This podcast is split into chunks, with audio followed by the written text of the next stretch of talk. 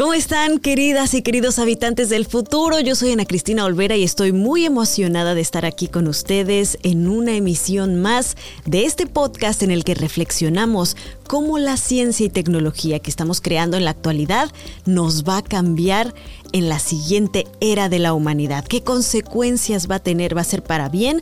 ¿Va a ser para mal? Hoy quiero platicarles de un tema que podría salvar nuestro futuro.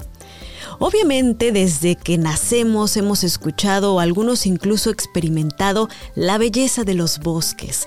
Los árboles son un elemento fundamental de la naturaleza, los vemos en su magnificencia, los contemplamos, son geniales, jugamos alrededor de ellos, nos proveen sombra, son verdaderamente eh, una fuente de inspiración para muchas cosas. Pero ¿qué pasaría si yo les dijera que además podrían tener un valor comercial que no solo está basado en, bueno, cuánto me cuesta comprar un árbol, sino en el servicio que proveen en nuestro mundo de capturar carbono, ese famoso CO2 que estamos escuchando por todos lados desde hace varias décadas que está aumentando de formas muy muy rápidas en la atmósfera y que hace que todo se caliente. Bueno, los árboles son uno de los elementos fundamentales para capturarlo y pues no es solamente que lo veamos así muy bonito que hay que plantar árboles para capturar el CO2, sino que ahora esto podría tener un valor monetario. Primero quiero contarles que hay alrededor de 100.000 especies de árboles en todo el mundo que, que representan el 25% del total de plantas del planeta. Entonces esto podría tener un potencial muy, muy importante. Y mm, un estudio publicado en la revista Science nos dice que si plantáramos muchísimos árboles, eh, algo así como un billón de hectáreas de árboles, esto podría reducir el 25% del dióxido de carbono en la atmósfera. ¿Pero por qué es tan importante reducir el dióxido de carbono en la atmósfera?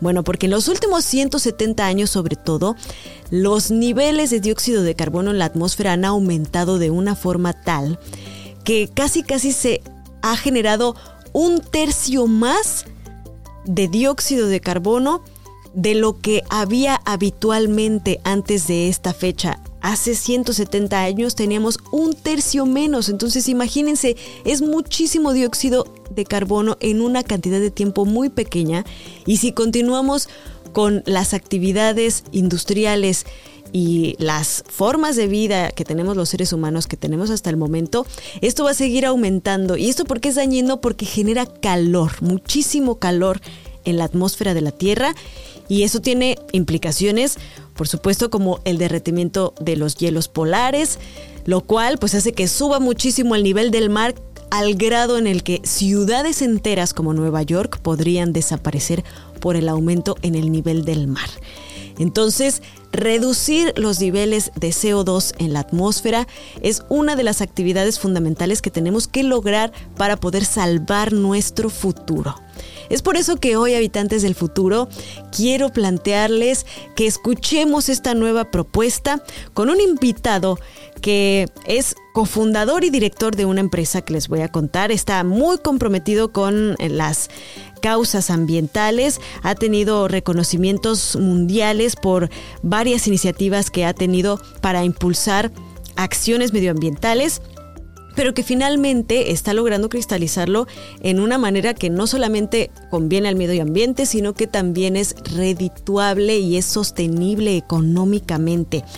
Dentro de su formación es licenciado en Derecho por la Universidad del Tecnológico de Monterrey en México y tiene una maestría en Políticas Públicas de Medio Ambiente por el University College London en la ciudad de Londres en Reino Unido. ¿Quieren saber quién es? Les invito a quedarse en Habitantes del Futuro.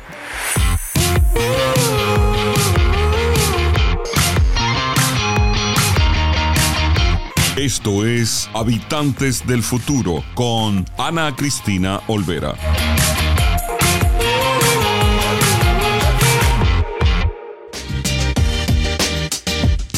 Soy Rafa Ziegler. Oye, en Uno Production estamos creando nuevo contenido para la comunidad hispana. Padrísimo. Así que te invito a que veas Pa' Variar con tu servidor, donde tenemos pláticas, conversaciones, cotorreo, lloramos, reímos. Es un podcast a todo dar. Lo puedes ver en YouTube o en tu plataforma favorita de podcast, lo puedes escuchar. Así que no te lo pierdas. Pa' Variar con servidor Rafa Ziegler.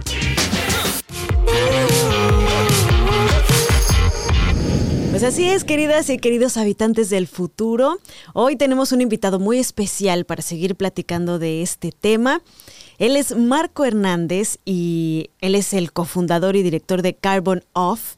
Y vamos a platicar con él, pues, de todo este contexto, por qué justamente no solamente cuidar los bosques, sino además regenerarlos podría realmente ayudarnos a cambiar el futuro y no solamente el futuro eh, pues del medio ambiente, que es lo más obvio que pensamos, sino incluso de la economía, de cómo manejamos el dinero, de cómo manejamos las industrias, porque ya ahora nos, las empresas no solamente tienen que preocuparse por generar bienes, y esto es una tendencia mundial y que cada vez va a ser más esencial a la hora de crear una empresa, una industria, sino que también tienen que pues ver todo el ciclo, cómo se van a ser responsables de la contaminación y los recursos que toman.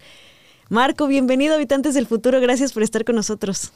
Hola Ana Cristina, qué gusto coincidir contigo, muchas gracias por la invitación y hola a toda tu audiencia, encantado de estar aquí con ustedes. Marco, pues tú eres un activista climático, medioambiental, que has estado en algunos de los foros más importantes del mundo defendiendo eh, este tema tan importante y ahora has incluso creado una empresa que pues ya no solamente se preocupa, lo cual es esencial, por la gestión y, el activismo, sino que lo has convertido en una, en algo eh, pues que se puede hacer, que, que ya te dice, te dice exactamente qué hacer para generar un beneficio y además que también sea eh, pues una forma de vida, ¿no? En, todos los sentidos, que es carbon off. Primero cuéntanos por qué decidiste enfocarte en este, en este tema de los bosques, de los árboles y ahí enfocar este, este aspecto de la empresa. Gracias, Ana Cristina. Pues esa pregunta me gusta mucho porque puedo hablar sobre el camino que he recorrido para llegar aquí, que yo veo esto como un clímax, ¿no? De, todo este, de todo lo que he podido ir haciendo en los últimos años. Yo desde hace, pues, varios años me di cuenta que lo que quería hacer y para lo que estaba aquí en este planeta era para ayudar a mitigar la crisis climática y ayudar eh, al mismo tiempo a que las personas en el planeta pues sean más felices y puedan disfrutar más su vida, ¿no? Esto lo hacía, pues sí, como activista muchos años, sin embargo, en un punto eh, me di cuenta que no solamente los activistas, la sociedad civil son los encargados de esto, ¿no? tienes por un lado el gobierno, tienes por otro lado el sector empresarial. Cuando empiezo a explorar otras eh, opciones en las que pueda combinar estos valores, estas actividades, este enfoque que yo le quería dar a mi vida, veo que hay oportunidades en los mercados que te permiten tener un activismo climático, pero que sea también financieramente sostenible a través de una plataforma que puede ser una empresa. En ese momento eh, empiezo a aprender más, que, bueno, gracias a las experiencias que había tenido en mis trabajos anteriores y en mis estudios, ya tenía un contexto sobre los mercados de carbono y cómo se podían operar. Y pues eventualmente estructuro esta empresa, encuentro aliados estratégicos y lanzamos Carbon Off, que su meta principal es justamente capturar el valor que tienen las actividades de conservación y de restauración que llevan a cabo las comunidades locales para que pues se pueda seguir incentivando estas actividades, ¿no? Exacto, y es justamente como empezar a valorar todas las personas pues que vivimos en ciudades o pues en cualquier parte del mundo los servicios que nos prestan estas, em, pues estos lugares rurales, ¿no? Estos lugares que todavía conservan su, su entorno natural hasta cierto, cierto punto y que nos permiten a nosotros tener un balance, digamos, y eso es como, es como ponerle precio a eso, ¿no? O sea, eh, pues sí, está muy bonito que tengamos este parque, pero realmente, o este ejido, pero realmente eh, cuánto costaría si le, si pusiéramos números a esos beneficios que nos está dando, pues no solo a las ciudades aledañas, sino a todo el mundo, ¿no? Sí, es, el punto clave eso que mencionas. Y nosotros lo vemos más bien como darle, reconocerle el valor, ¿no? ¿Por qué? Porque, a ver, sabemos que estamos inmersos en esta crisis gigantesca, en la crisis climática, que tenemos que reducir, capturar emisiones si es que queremos que nuestro planeta no se vea tan afectado y que podamos seguirlo viviendo como lo conocemos. Em, y, y en, este, en esta narrativa y en estas eh, opciones que tenemos, siempre se habla de la tecnología de captura de carbono. Y esta tecnología cuesta millones, ¿no? Y mucha de esta tecnología todavía no está desarrollada a un nivel comercial en el que realmente podamos decir, órale, aquí están los millones y vamos a, instalar y desarrollar toda esta infraestructura. ¿Qué, ¿Qué, es eso? Un poquito, este, te voy a un poco a detener ahí para que eh, entendamos qué es eso de la tecnología de captura de carbono, porque seguramente muchas personas eh, no, no, no saben bien de qué se trata. Claro, a ver, el carbono, el CO2, es un, eh, un elemento básico, indispensable para la vida en el planeta. Y el CO2 tanto lo utilizamos eh, para generar vida, como lo hacen las plantas, que el CO2 es una de las materias primas con las que las plantas crecen. Nosotros estamos hechos de carbono, todos los seres vivos están hechos de carbono, pero también ese carbono se genera y se emite la atmósfera con todas las actividades que llevamos a cabo los seres humanos y también en procesos naturales, ¿no? El problema que tenemos, y por eso la crisis climática, es que pues desde la época industrial hemos quemado combustibles fósiles pues cada vez a un ritmo más acelerado y esos combustibles fósiles precisamente es carbono que estaba capturado en el subsuelo y ahora lo estamos mandando a la atmósfera. Todo esto crea un desbalance en el planeta que afecta los ciclos eh, del clima, que afectan, pues todo esto tiene afectaciones en, muchas cuestiones eh, en la vida eh, del planeta. Em, y bueno, ¿qué es lo que hemos visto que tenemos que hacer? Tenemos que quitar ese, ese carbono de la atmósfera. ¿Cómo? A través de tecnología creada por el hombre. Eh, y esto eh, en particular pues son máquinas que capturan directamente de la atmósfera eh, esas partículas de carbono y las van, las van otra vez capturando, ya sea en el subsuelo o en algún material que aseguremos que no se vaya de nuevo a la atmósfera. Sin embargo, tal cual una maquinota que succiona, ¿no? El carbono. Una máquina que succiona, literal. Em, y esto, bueno, sí, es un gran avance de la ciencia, pero hay que recordar que esa tecnología o ese proceso nos lo regala la naturaleza, ¿no? Las plantas, eh, los árboles hacen eso naturalmente. Entonces, por eso yo hablaba del valor que tienen los bosques, los manglares, los humedales, porque pues estas máquinas las estamos tratando de desarrollar con miles de millones de dólares cuando la respuesta ha estado ahí todo el tiempo, que son nuestros bosques, ¿no? Nuestros bosques ya están capturando ese carbono. Es casi casi como cuando te venden este un plátano pelado, ¿no? Este envuelto en plástico, es como la naturaleza ya se encargó de hacer eso, solamente hay que, hay que utilizarlo, ¿no? Entonces, de ahí surge, digamos, un poco eh, este concepto de los mercados de carbono, o sea, para todas las habitantes y los habitantes del futuro que nos están escuchando, explícanos un poco cómo se llegó a la conclusión de que se podía crear un mercado, una economía, ponerle precio a esta, eh, a esta, pues digamos, como servicio, intercambio de, pues mira, yo tengo un ejido que tiene tantos árboles y estos árboles, eh, pues absorben tanta cantidad de CO2 de la atmósfera y entonces pues yo le estoy prestando este servicio a la ciudad aledaña, digamos, por, por verlo el impacto más directo. Y pues este servicio tiene un precio, o sea, yo me merezco que eh, pues la, la, economía de alguna forma me, me reditúe en ese lenguaje que nosotros los seres humanos conocemos muy bien, que es el del dinero, lo que yo le estoy dando ¿no? al, medio ambiente de, de, mi comunidad. Explícanos un poco cómo, cómo fue este proceso para llegar a crear pues estos mercados de carbono, que también se traducen a lo mejor en bonos energéticos, en otro aspecto, cuestiones así, ¿no? Sí, es interesante porque cuando analizamos nuestro modelo económico eh, en el planeta, pues prácticamente todo tiene un precio, ¿no? Pero en esa ecuación, durante los últimos 100 años, hemos tenido un precio prácticamente de cero bajo nuestros recursos naturales. O sea, la dimensión medioambiental, los seres humanos hemos creído que está ahí pues regalada, cuando realmente eso debería tener un, valor o tiene un valor y, debería representarse dentro de esa ecuación en el sistema económico mundial. ¿Qué es lo que está pasando con esos mercados de carbono? que se le está reconociendo ese valor, al menos es un inicio, o sea, mi, punto de vista eh, es que aún no llega a, reconocérsele el valor total que, de, todos estos servicios que da el medio ambiente, pero bueno, este es un inicio y, es, eh, está ayudando mucho. Em, ¿Y qué es lo que reconoce? Está reconociendo estos servicios medioambientales. Hablamos de la captura de carbono que hacen los bosques. Los bosques dan muchos tipos de servicios medioambientales, que es pues la captación de agua, eh, permite el desarrollo de la biodiversidad, eh, permite que la tierra no se erosione. Y bueno, uno de los eh, otros de los servicios es la captura de carbono.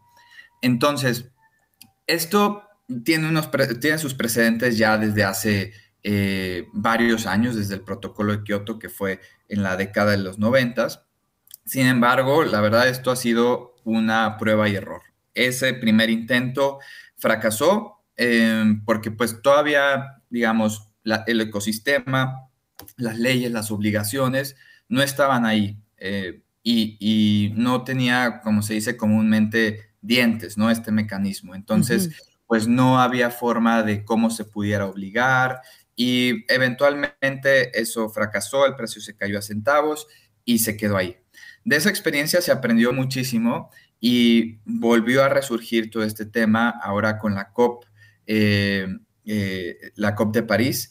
Y ahí en el anexo 6 se vuelve a hablar de los mercados de carbono, ¿no? Se vuelven a poner las, las, las reglas de los mercados de carbono porque efectivamente es un mecanismo que permite, uno, reconocer el valor de los servicios medioambientales y también reconoce que esa transición a un mundo en donde pues eh, las actividades humanas representen emisiones netas de cero, eh, va, va, a tomar su tiempo, ¿no? Y también no se puede hacer directamente en los procesos inmediatamente.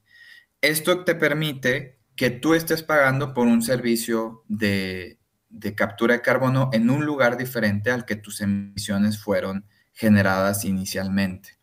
¿Esto qué impactos tiene? Pues tiene impactos positivos eh, tanto a nivel ambiental, porque estás llevando los dólares, el valor de la empresa X que está contaminando directamente estos bosques, ¿no? Y este dinero está impactando directamente en la conservación, en la restauración de estos bosques. Y estos eh, mercados de carbono prácticamente te aseguran o tú haces el compromiso de que estos certificados se, mantengan ahí por al menos 100 años. Este carbono se tiene que mantener ahí por al menos 100 años. ¿Qué otros impactos tiene? En México y en el mundo, pero en México en especial, donde la tenencia de la tierra eh, en zonas rurales es principalmente social, es decir, eh, tiene una propiedad social ya sea a través de los ejidos o de comunidades, pues estás impactando eh, indudablemente en el desarrollo económico y en la reducción de desigualdades a nivel rural, ¿no? Porque estás trabajando con los ejidos, con las comunidades. Del lado de las empresas, ¿qué efectos tiene?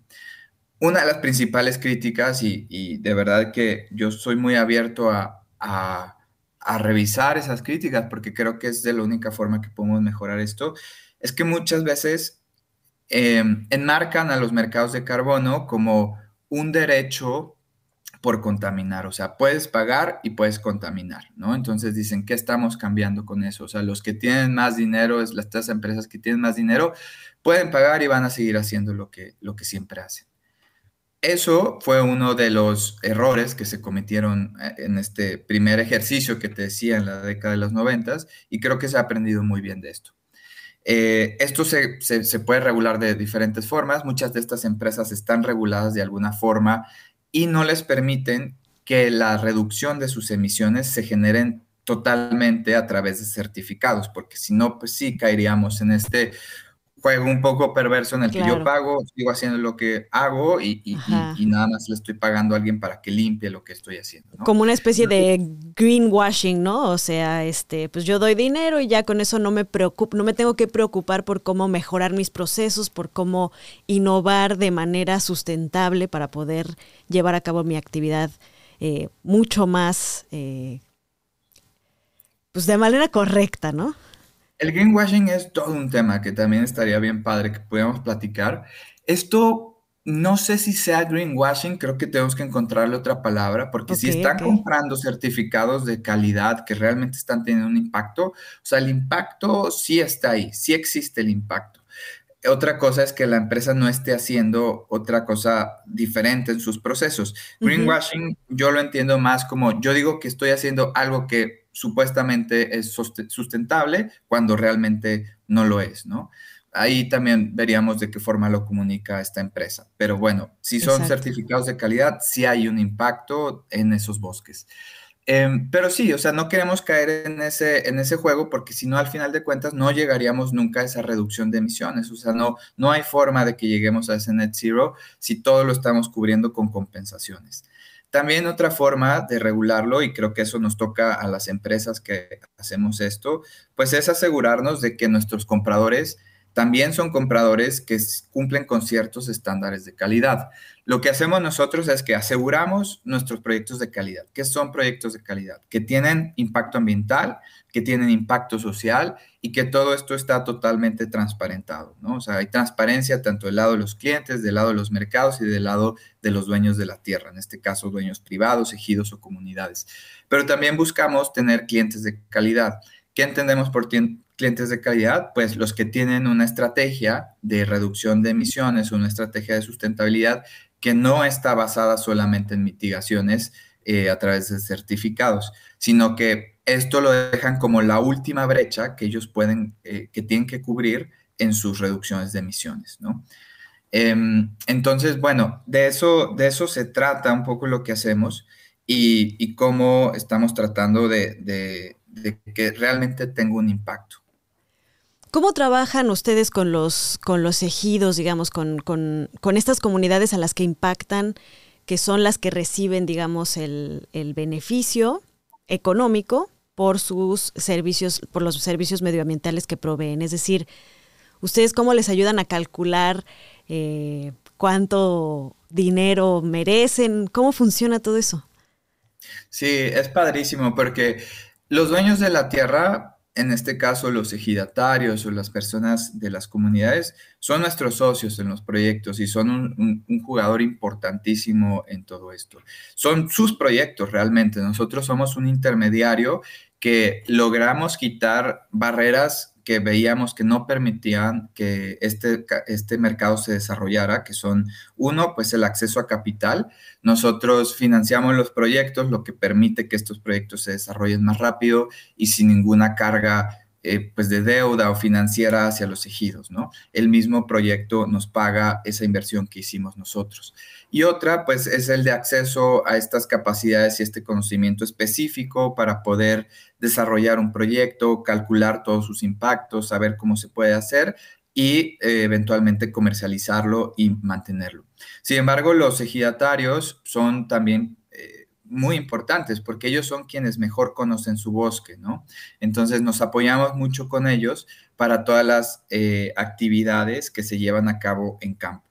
Pero bueno, a ver, el proceso, como llevamos esto, es que identificamos estos bosques que pudieran ser certificados. Estos pueden ser bosques en los que o están en riesgo de degradación o que vemos que ya se degradaron o que se puede implementar alguna práctica sostenible, como por ejemplo aprovechar madera de forma sostenible en esos bosques.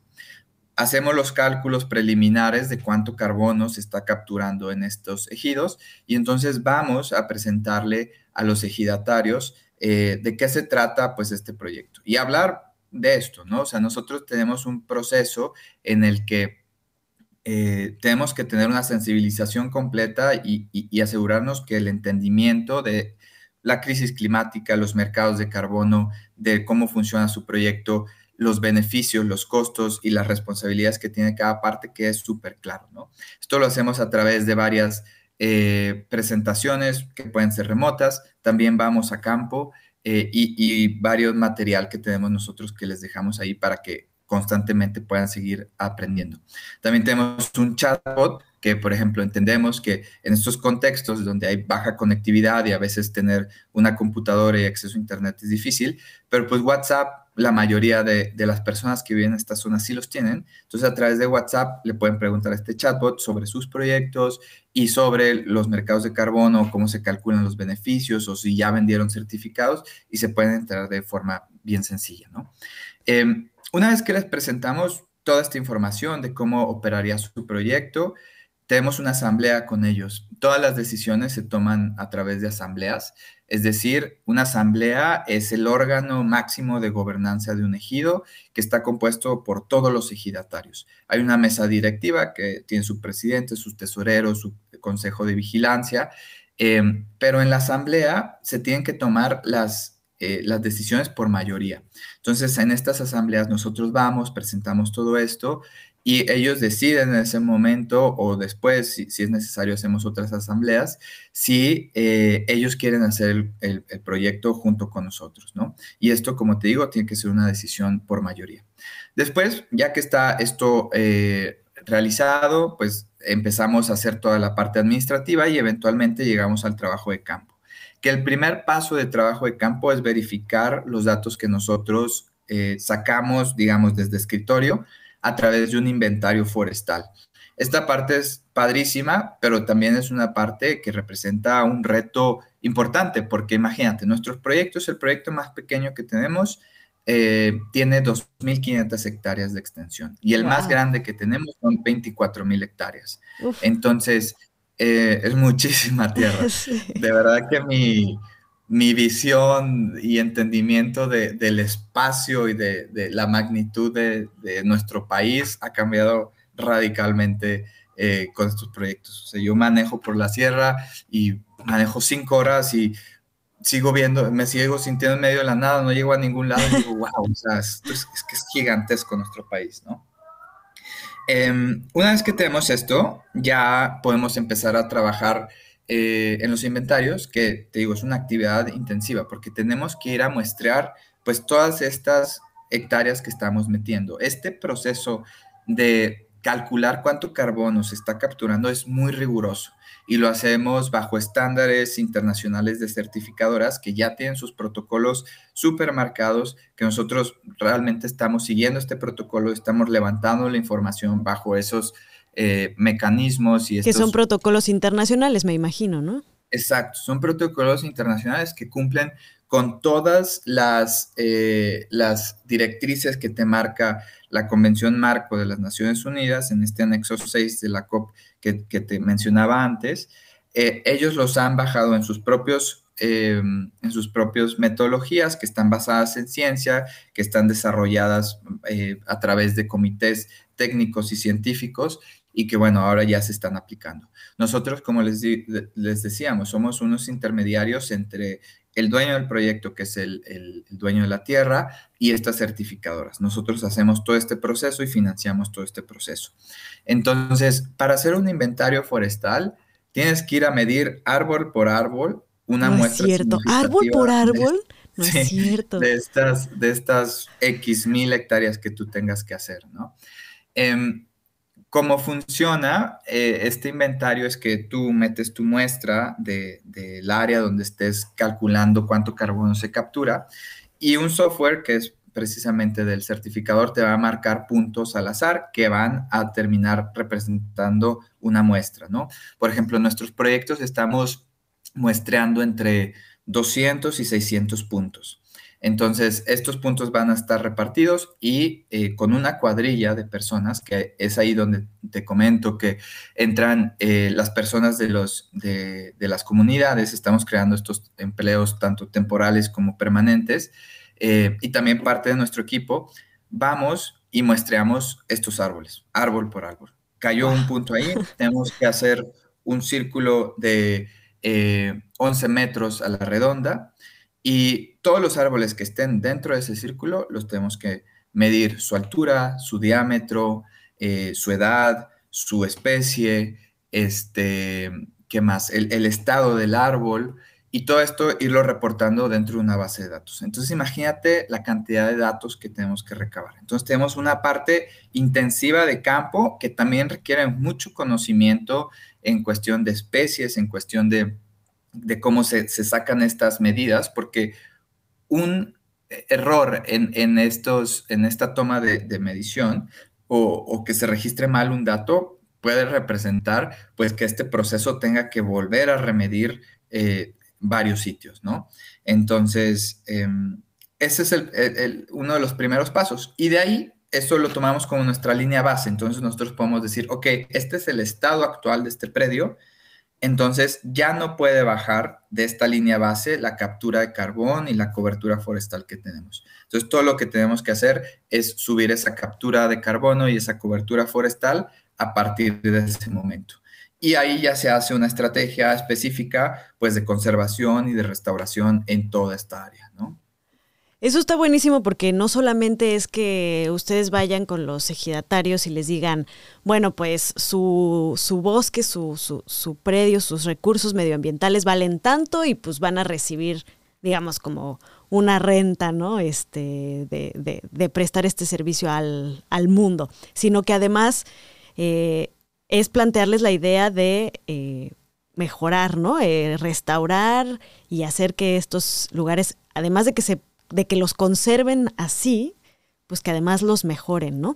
Oye, Marco, un poco para terminar, eh, ¿cómo ves el futuro de esta industria, de, de esta forma de ver la economía? Porque digamos que no es solamente, como comentábamos al principio, el asunto de ponerle un precio a esto y, listo, sino que yo creo, sinceramente, yo, yo, también estudié una maestría, eh, estudié una maestría de emprendimiento social y, creo que ese es el futuro, ¿no? El, las empresas sociales es lo que creo que es el futuro de la economía, simplemente porque es insostenible la forma en la que la manejamos en este momento. Eh, ¿Cómo ves el futuro de esta industria en el sentido de que cambiemos radicalmente eh, cómo manejamos el capitalismo de alguna forma. Sí, yo creo que tiene mucho potencial y es algo en lo que nos encanta podernos a imaginar, soñar y luego enfocarnos eh, para ver cómo podemos llegar a ese punto, ¿no? Nosotros desarrollamos una teoría de cambio que es con lo que basamos pues todas nuestras actividades en la empresa y cómo hemos estructurado nuestro modelo de negocio. Y nosotros en lo que creemos es que los pobladores de estas regiones rurales pues se les está abriendo una puerta muy importante para que puedan ellos mejorar su calidad de vida y a la vez eh, seguir conservando y restaurando sus tierras, sus bosques, que al mismo tiempo pues tienen un impacto a nivel global. Nos impacta a ti, nos impacta, me impacta a mí, y a todos los que vivimos en las ciudades en México o en cualquier otro país. Nosotros creemos que estos pobladores de las regiones rurales pueden desarrollar estas capacidades para que en el mediano plazo ellos puedan ser quienes autónomamente, autónomamente puedan llevar sus proyectos, ¿no? Para que esto pueda suceder, uno, tenemos que primero hacer estas alianzas y crear esta confianza, que ya lo estamos haciendo. segundo paso sería empezar a desarrollar estas capacidades dentro de las comunidades para que ellos se vuelvan expertos también en los mercados de carbono y en cómo gestionar y mantener y reportar su proyecto para que siga con vida y que eventualmente ellos sean quienes los lleven en su totalidad, ¿no? Nosotros creemos que esto abre un mercado gigantesco y trae valor a estas regiones que históricamente han sido olvidadas y marginadas, ¿no? En estas regiones, pues las actividades económicas se reducen, eh, agricultura, muchas veces no una agricultura a escala que realmente les da para sobrevivir, eh, algo de comercio, algo de ganadería, eh, aprovechamiento forestal en el mejor de los casos y párale contar, no hay muchas más opciones. Por eso el campo en México y en otros países se está quedando vacío. Sin embargo, con esto vemos cómo las nuevas generaciones pueden tener oportunidades de trabajo y que les aseguren una muy buena calidad de vida y que generen trabajo para ellos y para muchas más generaciones y personas. ¿no? Es que es eso, ¿no? Empoderarlos en el sentido de que pues ya no tienen que estar desvalidos ante un abandono del gobierno, en, en, países como México que el tema del narcotráfico es muy fuerte, ¿no? Y que muchas veces pues tienen que dejar sus tierras a esas actividades porque no tienen alternativa, ¿no? Porque no hay nadie ni nada que les ayude a saber cómo eh, pues realmente ganar una vida y generar eh, una, una, situación favorable con sus propias tierras, ¿no? Entonces es un empoderamiento y, una cuestión de, de, la comunidad tome estas situaciones bajo su, bajo su poder y su propia forma de resolverlo, ¿no? Sí, o sea, no queremos crear una dependencia a Carbonov, queremos más bien que Carbonov sea quien les permita entrar a estos mercados de carbono y eventualmente llevar sus proyectos. Em, y sí, o sea, vemos que eso se puede convertir en una forma de vida y que puede cambiar al campo mexicano radicalmente, ¿no? Del lado de las empresas y de la lucha del, del, cambio climático, de la crisis climática, pues lo seguimos viendo como la última brecha. O sea, esto va a ser uno de los muchos mecanismos y herramientas que tenemos que implementar si queremos realmente mitigar esta crisis, ¿no? Y como te decía antes, esto es el último paso en esta cadenita de acciones que tenemos que tomar para poder reducir las emisiones. Primero tenemos que reducir las emisiones desde su origen y al final podemos tener este tipo de proyectos para poder realmente llegar a ese net zero que buscamos, ¿no? Entonces, eh, sí veo que en las empresas va a ser cada vez algo que se tienen que estar preocupando por tener estas eh, estrategias de sustentabilidad y van a empezar a ver a los proyectos basados en naturaleza como el nuestro, como los nuestros, como unos aliados. Eh, y también del lado del consumidor, o sea, creo que entre más eh, popular y más, más conocimiento haya sobre esto, también se le va a exigir más a las empresas, a los gobiernos que estén tomando acciones a través de proyectos de este tipo pues ojalá que sí esto tenga un impacto en el que todos nos volvamos más conscientes para que podamos generar realmente un sistema en el que podamos no solamente sobrevivir nosotros en el futuro, que sobreviva nuestro planeta, todas las especies que lo habitan y, que el cambio sea verdadero y sea realizable con el modelo en el que estamos inmersos en este momento, ¿no, Marco? Muchísimas gracias por estar con nosotros en esta emisión de Habitantes del Futuro. Mucho éxito en esta gran tarea que, se han embarcado y ojalá y pronto nos estés platicando de más resultados y más innovaciones. Seguramente que la tecnología, la inteligencia artificial, todo eso les van a ayudar muchísimo a que esto se consolide realmente. Muchas gracias, Ana Cristina. Pues encantado de platicar con ustedes y cualquier día regresamos a contarles más. Excelente. Un fuerte abrazo, Marco. Hasta allá, hasta México. Estás en la Ciudad de México, ¿verdad? En la Ciudad de México, de base y, visitando las, eh, los ejidos, las comunidades y los bosques de México. Excelente. Un fuerte abrazo hasta allá y nos vemos seguramente muy pronto. Cuídate, hasta luego. Bye. Y bueno, ¿cómo pensamos en esto, en la cultura popular? ¿Qué es lo que la literatura, el cine, em, las revistas, la cultura popular nos dice sobre cómo nos relacionamos con el medio ambiente y el valor que tiene, por supuesto, en la sección de Cultura con doble O con JL Roma.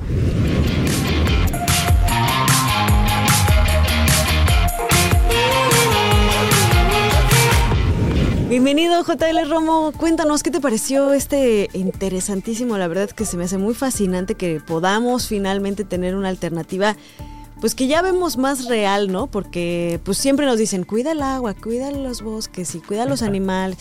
Pero pues a la gente, o sea, en, un, en esta vorágine en la que estamos inmersos de que realmente mm, son otras cosas las que tienen valor, pues como que no nos cae el 20 y siento que de esta forma, o sea, si te dicen, oye, tu árbol cuesta tanto y te lo van a dar mensualmente, pues ahora sí lo vas a cuidar, ¿no?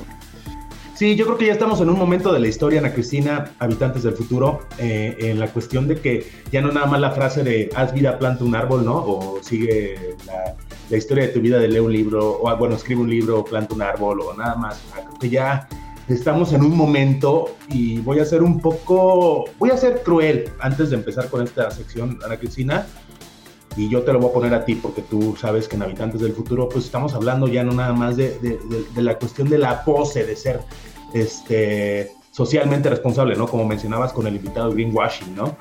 Porque creo que ya vamos más allá de, vamos a, a, a reforestar, vamos a la playa a liberar tortugas, ¿no? O sea, creo que ya son cambios que no nada más es por la pose, ¿no? No es nada más por publicarlo en Instagram, sino porque realmente el futuro, nuestro futuro, pues necesita realmente hechos, ¿no? No nada más poses. ¿Cómo ves esa, esa, esa teoría o esta crítica que hago?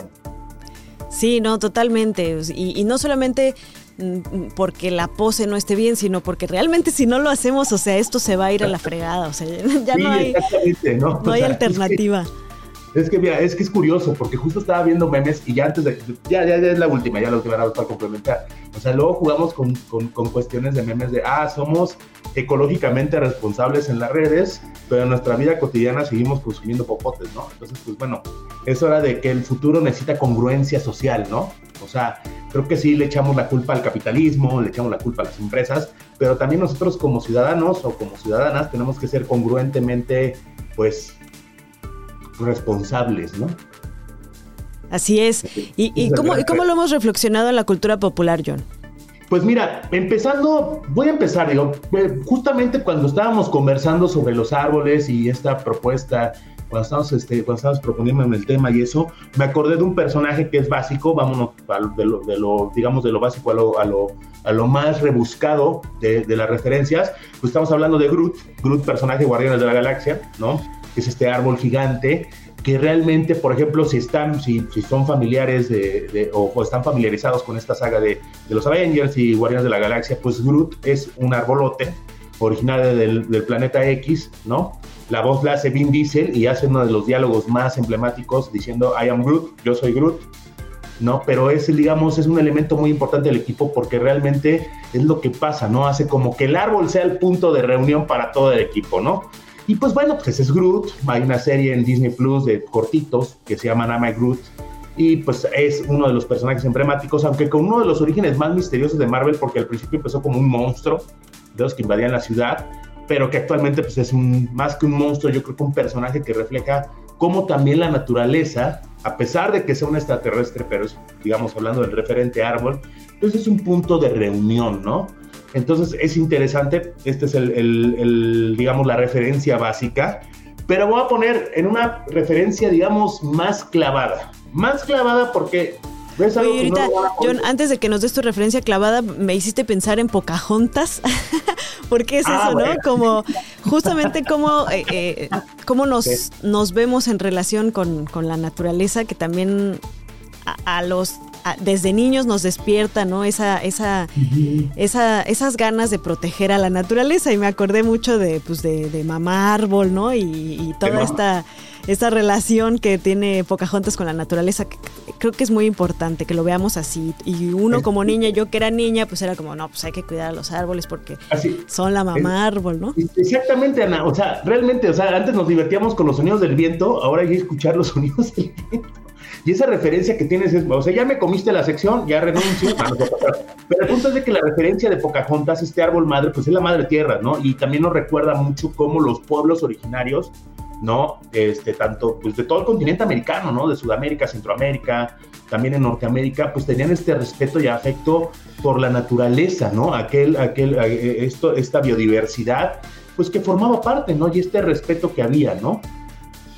Creo que es Exacto. interesante y es muy buena referencia y justo conecta con la referencia muy, muy clavada de, de, un musical que se estrenó en 1989 aquí en México, que se llamó ¿Qué Plantón? No sé si hayas escuchado de eso. O ya estoy muy, no estoy reflejando mi edad, pero es interesante la idea.